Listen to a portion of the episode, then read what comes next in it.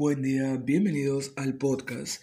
Hoy hablaré con ustedes sobre algunas lecturas que desarrollé, algunas porque, digamos, por órdenes de los profesores y otras por iniciativa propia, durante la época universitaria.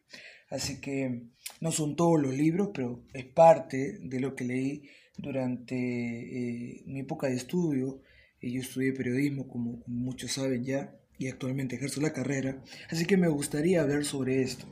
Pero antes, eh, quería comentarles que yo en realidad tengo dos estanterías. La primera, y creo que la más importante en sí, está en mi habitación y la segunda está en mi sala. He utilizado una parte de, eh, digamos, una especie de, de, mueble muy grande donde está el televisor y algunos accesorios ahí que adornan la casa y he utilizado un espacio, he invadido eh, una parte de todo este lugar, de toda esta estantería para colocar los libros.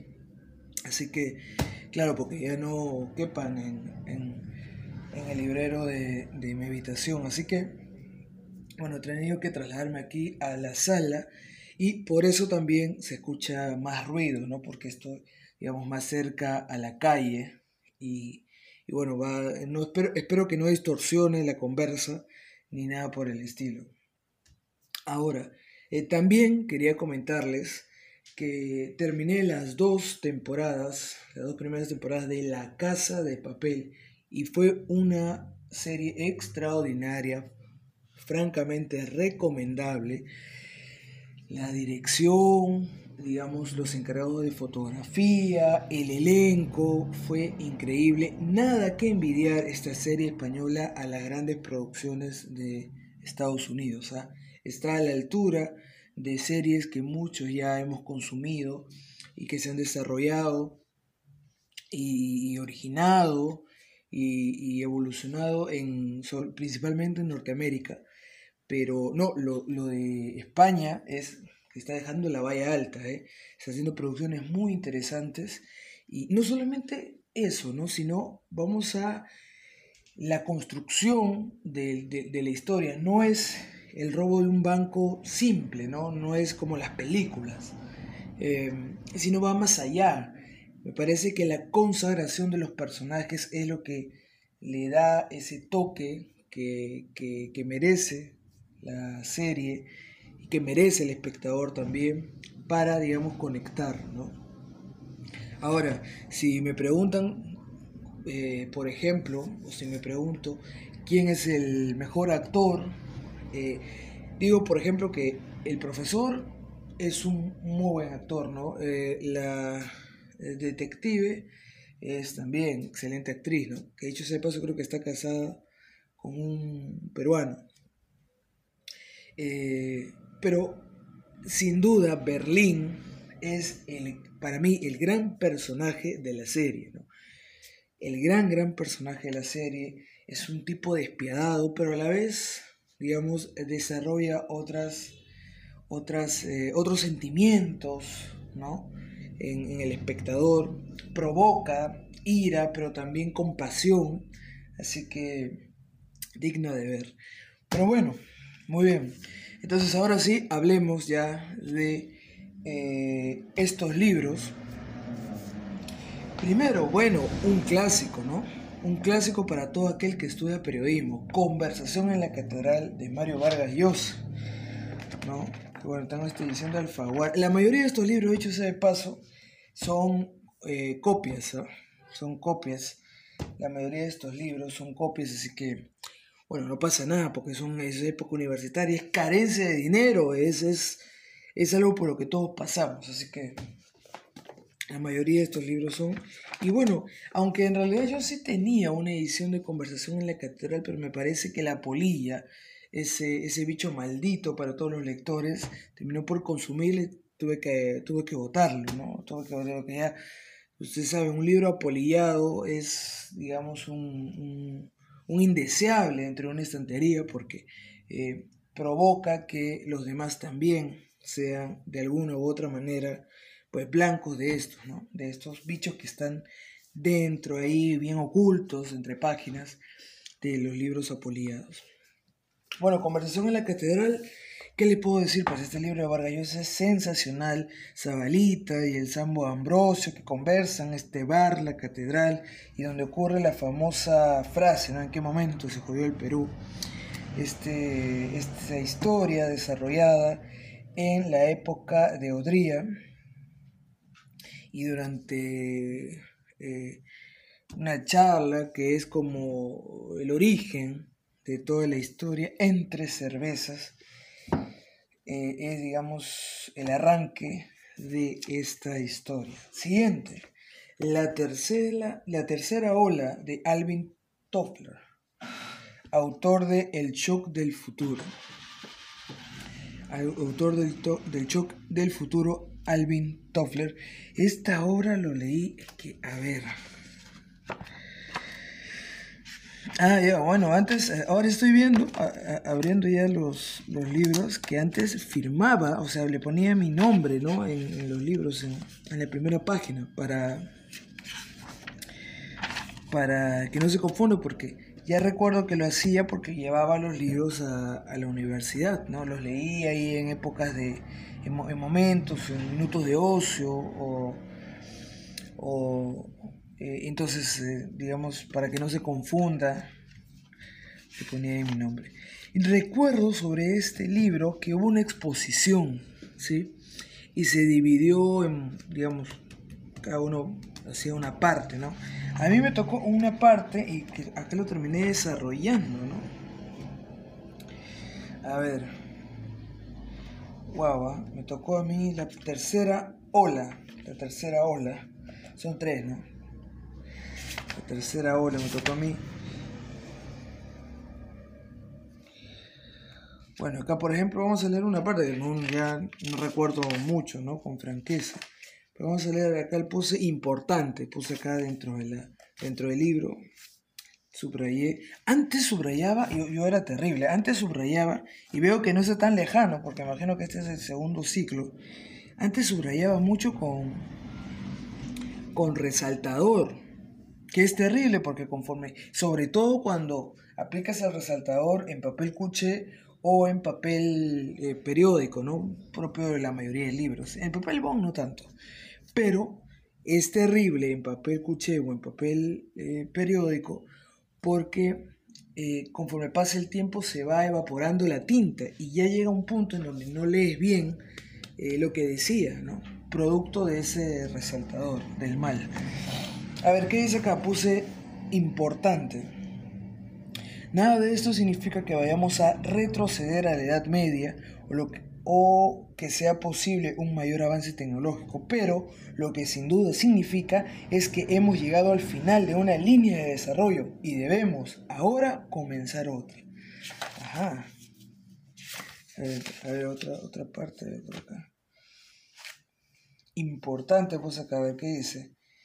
La sustitución de las industrias de la segunda ola, despilfarradoras de energía, por industrias de la tercera ola, consumidoras de muy escasa energía.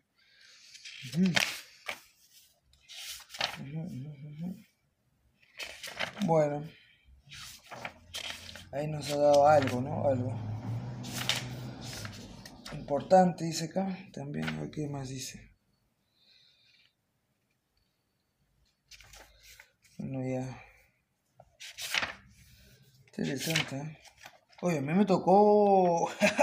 a mí me tocó muchísimo. Ya estoy viendo ya que. que no fue muy equitativo el reparto. ¿eh? Pero bueno. ¿Qué dice acá otro importante? La difusión de inteligencia mecánica alcanza otro nivel completamente distinto con la aparición microprocesadores y microcomputadoras, dice acá. Pero acá hay otro importante. Ah, ah, ah, madre mía, yo escribía bastante en los libros antes. Como, eh, ah, bueno, importante, dice acá. Pero analfabetismo no es sinónimo de estupidez.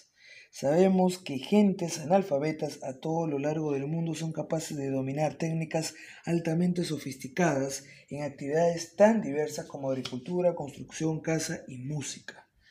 Luego otro, otro párrafo que le puse importante dice, Los computadores no son sobrehumanos, se estropean, cometen errores, a veces peligrosos. No hay nada mágico en ellos y por supuesto no son espíritus ni almas existentes en nuestro entorno, pero con todas estas cuantificaciones y reservas siguen figurando entre los más sorprendentes y turbadores logros humanos.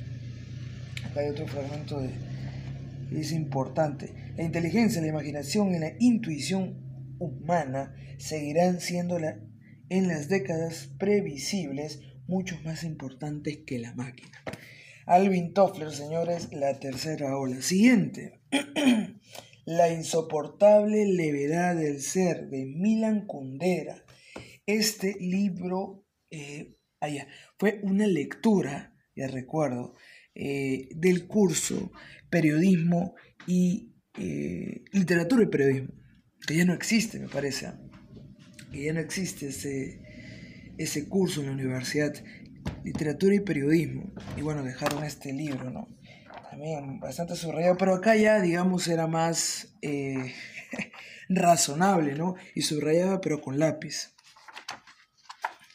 A ver, ¿qué he escrito por acá? A ver. Escribí, bueno, no tengo muchos apuntes en sí. Bueno, en realidad tengo eh, bastantes momentos de subrayo y corchete, pero ¿qué, ¿qué puse en la parte trasera?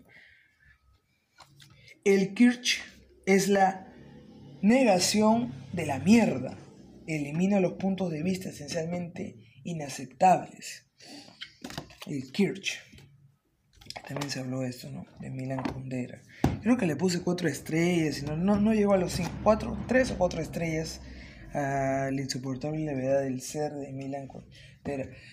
Como muchos saben y como ya lo he venido diciendo en, en, los podcasts anteriores, habré leído mucho, pero de ahí a acordarme exactamente qué decía la historia, no, no.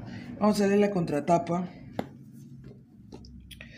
para recordarme. Sé que era una historia de, digamos, de tres, ¿no? Como un amor de tres, pero, o de cuatro me parece. Pero vamos a leer, a ver, para hacerme recordar. Esta es una extraordinaria historia de amor, o sea, de celos, de sexo, de traiciones, de muerte, también de las debilidades y paradojas de la vida cotidiana de dos parejas cuyos destinos se entrelazan irremediablemente, guiado por la asombrosa capacidad de Milan Kundera de contar con cristalina claridad, el lector penetra fascinado en la trama compleja de los actos y pensamientos que el autor va tejiendo con diabólica sabiduría en torno a sus personajes, y el lector no puede sino terminar siendo el mismo personaje, cuando no todos a la vez. Y es que esta novela va dirigida al corazón, pero también a la cabeza del lector. En efecto, los celos de Teresa por Tomás el terco amor de éste por ello opuesto a su irrefrenable deseo de otras mujeres, el idealismo lírico y cursi de Franz, amante de Sabina, y la necesidad de ésta, amante de Tomás, de perseguir incansablemente una libertad que tan solo la conduce a la insoportable levedad del ser, se convierten de simple anécdota en reflexión sobre los problemas filosóficos que afectan a cada uno directamente cada día. Ese es el insoportable ese de Milan Condera. Y luego viene un, pack, ahí hurgando más en los libros, viene un pack de Andrés Oppenheimer. Eh, los libros son Crear o Morir, Basta de Historias y Cuentos Chinos, ¿no? Una trilogía, o me parece que ya van como cinco libros ahora, ¿no? Porque el señor publica cada rato. Pero el que más me gustó de todos estos libros, ¿cuál fue? Ahora, estos libros no fue una recomendación de ningún profesor, cosa que me, digamos, me sorprende porque eh, los libros de Andrés, por ejemplo, son muy interesantes y muy lecturables también, ¿no? No solamente interesantes porque... Eh, como periodista que es, recoge historias de interés general, sino lo vierte, lo expone de una forma que al lector lo enganche. Por ejemplo, para solo citar uno de los libros, eh, en Crear o Morir, Andrés Oppenheimer, por acá tengo el índice. por ejemplo, Andrés Oppenheimer, acá está el índice. En Crear o Morir, el periodista habla acerca de qué? De Gastón Acurio, de Jordi Muñoz, de Pret Betis, de Rafael Juste, de Pet Guardiola, eh, entre otros, ¿no? Son innovadores. Andrés Oppenheimer es un periodista que desde ya hace algunos años está impulsando la idea y lo repito en todos sus programas que la innovación es donde deben apuntar las autoridades. En este libro, por ejemplo, pone un caso muy interesante. Él dice que la República Popular China hace algunos años decidió que ya basta de copiar. Dijo, basta de copiar y hacer productos de mala calidad encima, ¿no? Sino recepcionemos conocimientos de todo el mundo y mejoremos esos conocimientos, demos un producto de calidad. Entonces lo que hizo la República Popular China fue unir o, juntar a un grupo de estudiantes brillantes de todo el país y los llevó a diferentes partes del mundo, a Estados Unidos, a Italia, a Francia, a Rusia, a todos los países y los dejó estudiar por allá, todo pagado, durante entre 5, 8 y 10 años, depende de la profesión que desempeñaban. Eh, que estudien, que emprendan, que ejecuten y regresen. O sea, el compromiso era ese. El compromiso era, yo te pago los estudios, pero no para que te quedes fuera, sino para que vengas con todo ese conocimiento adquirido y mejores todo ello. Y así pues crearon, se crearon grandes empresas. Huawei, por ejemplo, es un caso que ocurrió algo así. que ocurrió? Que eh, un estudiante beneficiado con todo ello adquirió todo ese conocimiento, regresó a China porque ese era el compromiso y fue uno de los tantos que, que digamos, generó esta corriente, movimiento y ahora compañía multimillonaria Huawei.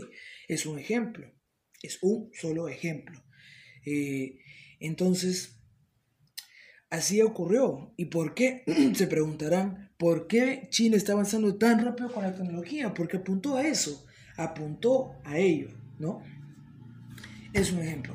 También habla un caso de un centroamericano, ya no recuerdo si es guatemalteco, salvadoreño o, nicaragüense, no recuerdo, eh, donde habló, y acá en el libro que Morir lo expone, es el creador del CAPTCHA.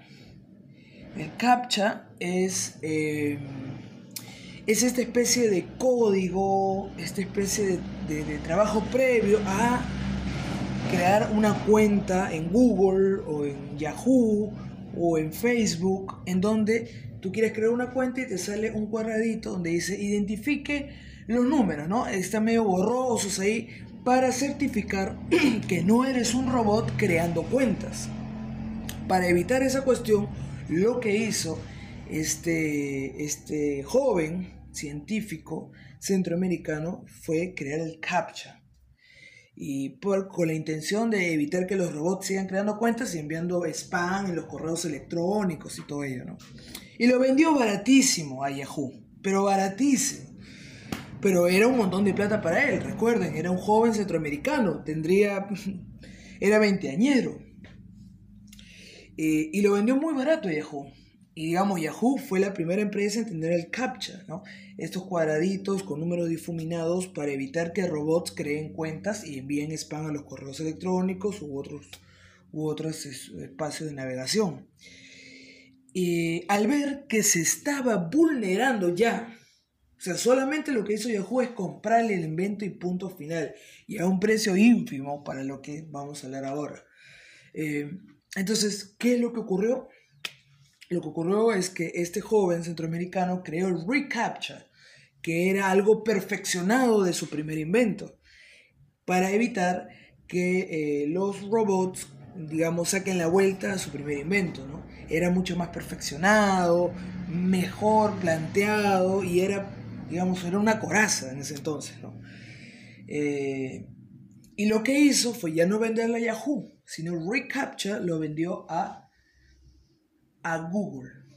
Y cuando Andrés Oppenheimer lo entrevista en, para este libro, Querer o Morir, eh, le pregunta, ¿a cuánto vendiste esto? Porque eh, si tú me dices que lo que te pagó, lo, que te pagó Yahoo era muy poco, pequeño, ínfimo, ahora cuánto te costó, ¿no? O, cuánto le costó a Yahoo ese invento, perdón, a Google ese invento.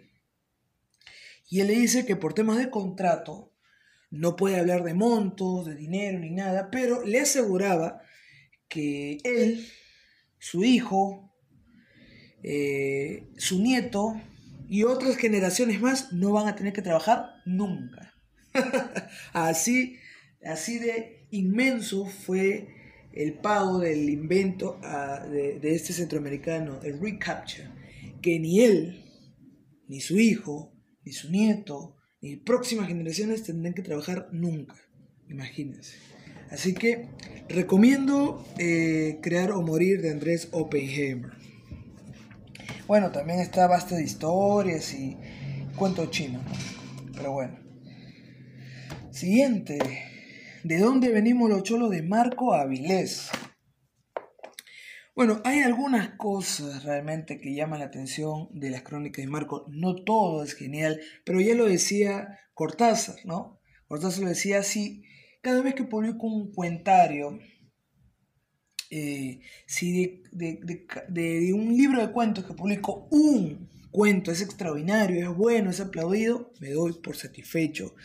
Si para, para los 10 cuentos que publico en ese cuentario uno es bueno y los otros 9 son una basura, hay que desecharlos, son pésimos o malos, eh, me doy por satisfecho, ¿no? Porque claro, hay que escarbar, escarbar, porque no todo va a ser no todo va a ser diamante, no todo es perla, ¿no? Hay algunas cosas que no están, no, son geniales, son malas, pero si dentro de todo ello encuentras algo valioso, bueno, valió la pena. Entonces, lo mismo pasa con De dónde venimos los cholos de Marco Avilés, que tampoco fue una recomendación de profesores de la universidad.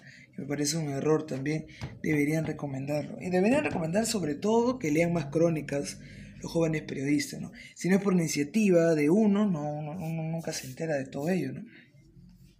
Siguiente, El hablador de Mario Vargas Llosa. Ah, bueno, sobre todo este, este libro, eh, no sé si es un cuentario, no me recuerdo, no recuerdo ya. Eh, no recuerdo. Pero fue para un taller, el taller de literatura. Taller de literatura. Siguiente. El cazador de historias de Eduardo Galeano. Así es, el cazador de historias. A mí me gustó mucho este libro. Son pequeñas historias de, cosas interesantes de, Eduardo Galeano. Vamos a elegir uno al azar, ¿ya? A ver. Vamos a elegir uno al azar. A ver, yo no sé.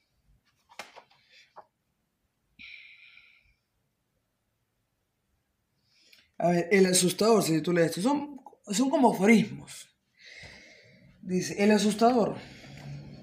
Allá por el año 1975 y 1976, antes y después del cuartelazo que impuso la más feroz de todas las dictaduras militares argentinas, llovían las amenazas y desaparecían en la niebla del terror los sospechosos de pensar. Orlando Rojas, exiliado paraguayo, atendió el teléfono en Buenos Aires. Una voz repitió lo mismo que todos los días. Le comunico que usted va a morir. ¿Y usted no? preguntó Orlando y el asustador cortó la comunicación. Basta. Esto también, yo por ejemplo, esto sí lo recomendaría si fuera eh, eh, profesor universitario. Que en algún momento también quisiera hablar sobre el tema de ser o no profesor universitario. Yo tengo una visión que está jodidamente difícil de entender, pero en algún momento ya lo expondré con detalles, ¿no? Sobre ese profesor universitario. Básicamente consiste, en, dos líneas le digo, de cómo un profesional con trayectoria, con obra, eh, puede ser cuestionado por gente no profesional y todavía por una mancha de gente, jóvenes, lampiñas, y eh, púberes, que te destrozan, ¿no? Y te critican hasta, hasta si estornudaste durante la clase y, si te, eh, digamos, si te dio ganas de miccionar en plena oratoria. es una tontería, ¿no? Y si le alzas la voz, pues se queja. Entonces te genera todo un conflicto, ¿no? Y no dejas desarrollar la profesión de profesor que eres. Pero bueno, eh, como le digo, no lo sé. Eh, siguiente, cartas a un joven novelista de Mario Vargas. Ah, este también fue una, una lectura de taller de periodismo, de, literatura. Eh, a ver, vamos a leer un fragmento, a ver, no sé. no sé, no sé. A ver, vamos a leer este fragmento. Y tampoco lo es el que la maravillosa de nuevo. Y tampoco lo es el de la maravillosa Madame Bovary, otra catedral del género novelesco, en la que asistimos también a una interesantísima muda espacial. ¿Recuerda usted del comienzo? Nos encontrábamos en clase cuando entró el director. Le seguían un nuevo alumno con traje dominguero y un debel cargado con un gran pupitre. ¿Quién es el narrador? ¿Quién habla desde ese nosotros? No lo sabremos nunca. Vargallosa en cartas a un joven novelista. Yo nunca voy a terminar este podcast, me parece. ¿A cuánto vamos? No sé. A ver. Imagino ya que es un buen rato, ¿no? Bueno, siguiente. ¿Cómo nos vende la moto de Noam Chomsky a Ignacio Ramonet? información, poder y concentración de medios. Bueno, acá también ya estoy viendo ya que lo que hice fue terrible, ¿no? lo que he hecho aquí también con el tema del, resaltador, pues terminaba arruinando todo.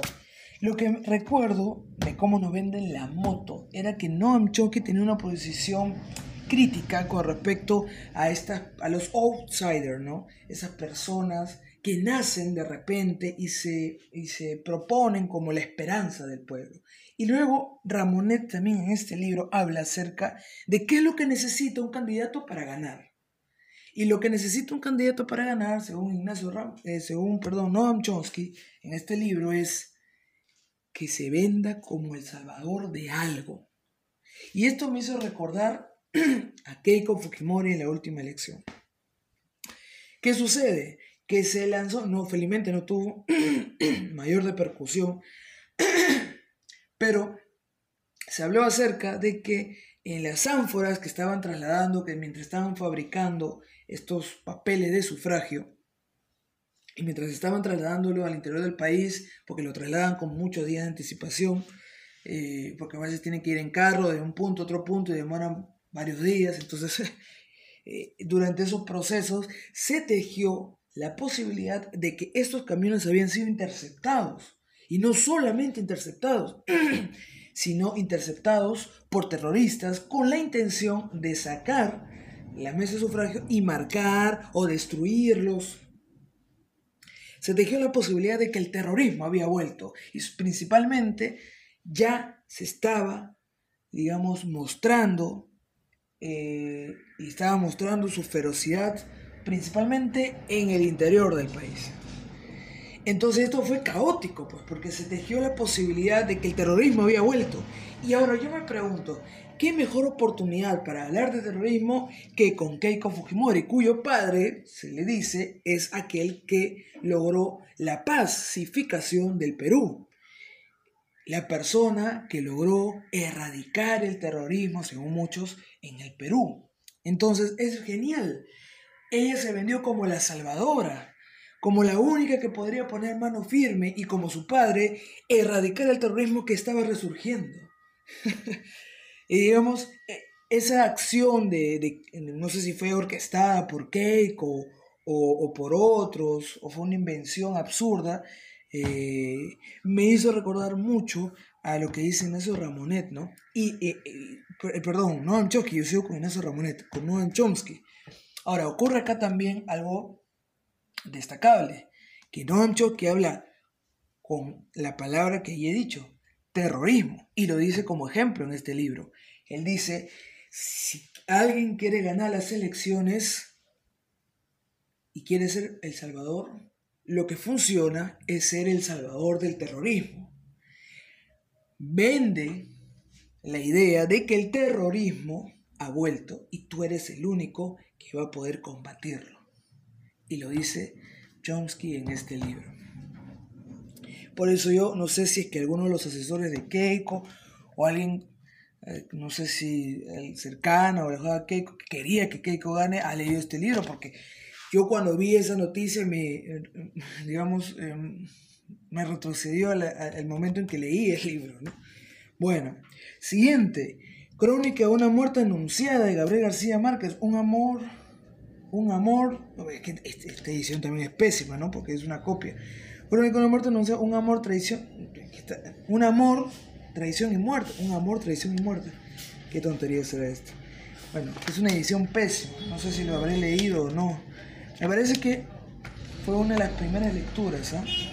Una de las primeras lecturas eh, de la universidad, ¿no? Sí, porque tengo otra edición de Crónica de una muerte anunciada en, mi, en la estantería de mi habitación. Siguiente, un libro que sí me gustó, que lo expuse dos veces porque me tocó la misma profesora. Bueno, aunque, aunque en cursos diferentes, digamos, fue prácticamente lo mismo porque nos hizo leer el mismo libro. Un mundo desbocado de Anthony Giddens. Un mundo desbocado de Anthony Giddens, los efectos de la globalización en nuestra vida.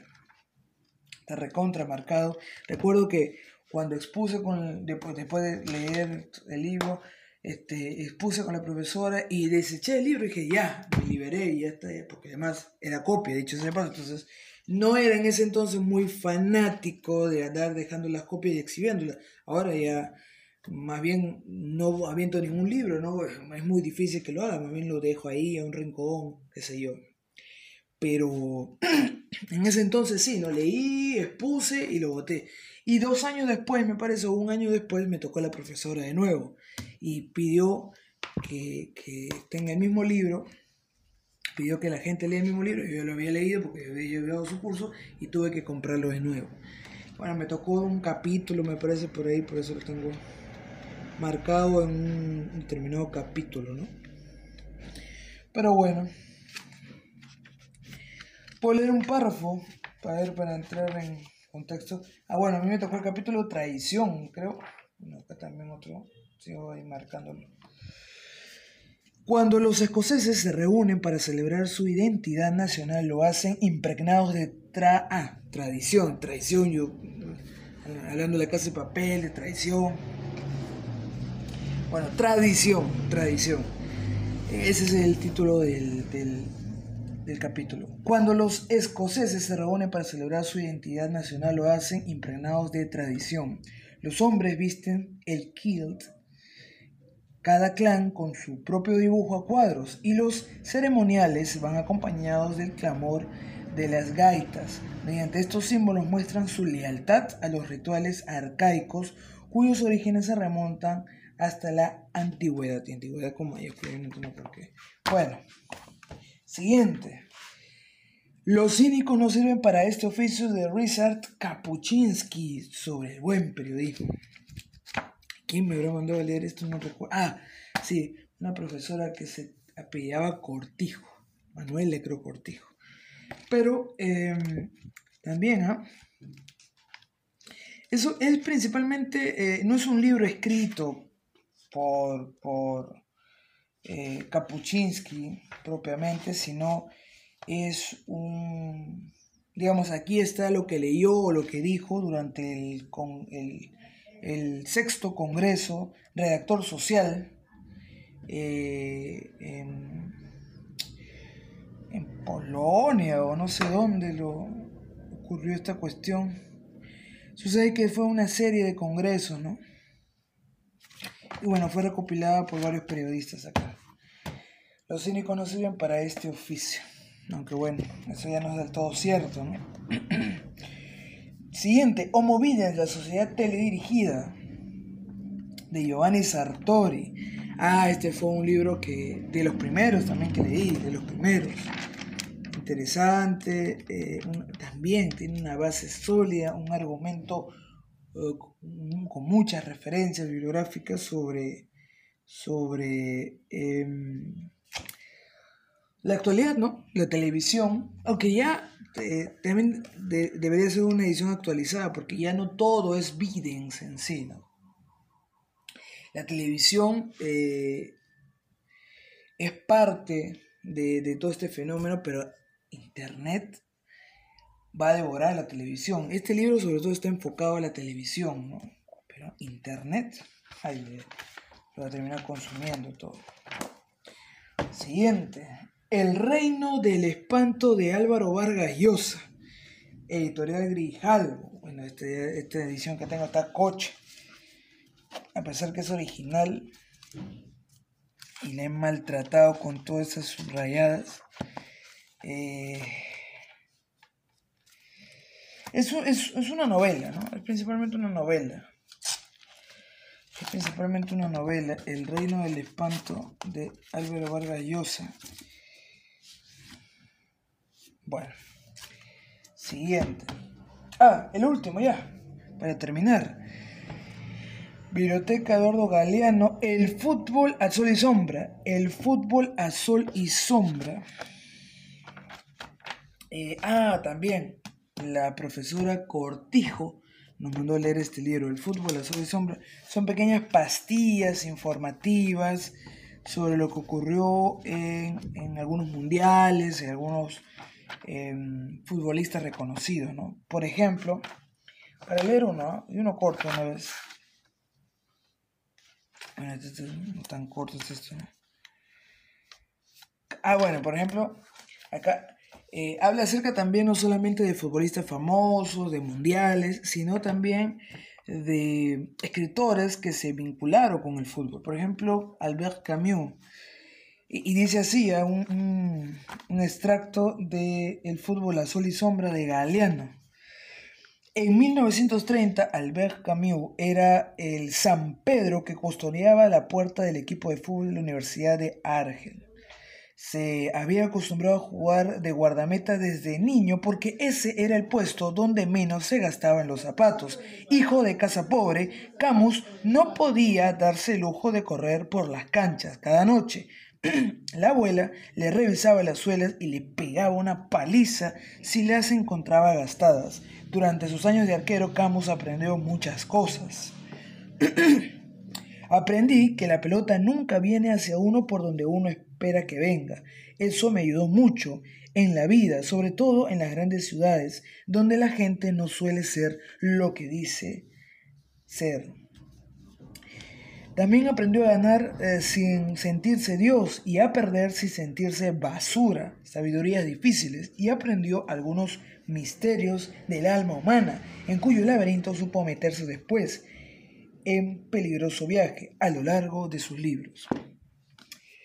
Así es, El fútbol a sol y sombra de Eduardo Galeano. Esto es solamente una parte de los libros que, consumí durante mi época universitaria, como le digo, que forman y no forman parte de la currícula de la universidad. ¿Qué más leí? Por ejemplo, por acá hay algunos. ¿ah? En 1984 de George Orwell lo leí durante la época universitaria. Lastimosamente no fue algo obligatorio. Eh, entre otros, ¿no? Ya andar buscando por acá, bueno, Tinta Roja, eh, de Alberto Fuguet, ¿no? Luego La Gran Usurpación, de Omar Chejade, que también son cuestiones complementarias, lecturas voluntarias, pero que se dio durante la época de universidad y que estaban vinculados con el tema del periodismo y la coyuntura. Muy bien, esto ha sido todo por hoy. Los invito a suscribirse, darle me gusta, comentar y compartir los programas. Gracias a todos ustedes. Nos reencontramos en otra oportunidad.